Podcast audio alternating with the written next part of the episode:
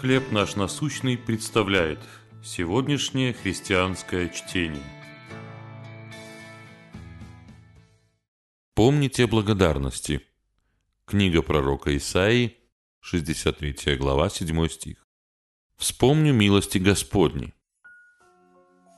Когда наша церковь строила первое здание и производилась внутренняя отделка, люди писали слова хвалы Богу на стеновых блоках и бетонных полах. Если сегодня снять облицовку со стен, то их можно будет увидеть. Стихи из Библии, выражение благодарности, например, «Господь благ», мы оставили там как свидетельство будущим поколениям, что, несмотря на все трудности, Бог был добр и заботился о нас. Нам нужно помнить о том, что Господь сделал для нас, и рассказывать об этом другим.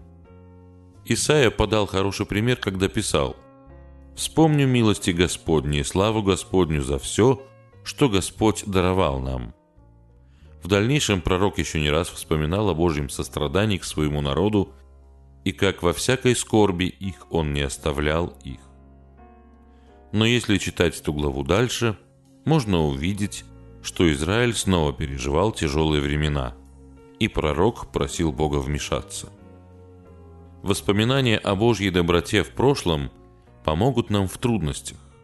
В жизни бывают сложные периоды, но его верность неизменна.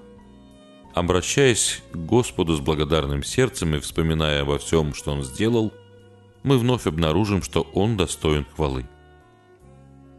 Какие проявления Божьей доброты вы видели в прошлом? Как прославление Бога помогает вам проходить через трудные времена? Небесный Отец – ты властен над всем творением. Я славлю Тебя, потому что Твоя доброта неизменна, и Ты всегда со мной. Чтение на сегодня предоставлено служением «Хлеб наш насущный». Еще больше материалов вы найдете у нас на сайте, в соцсетях и YouTube.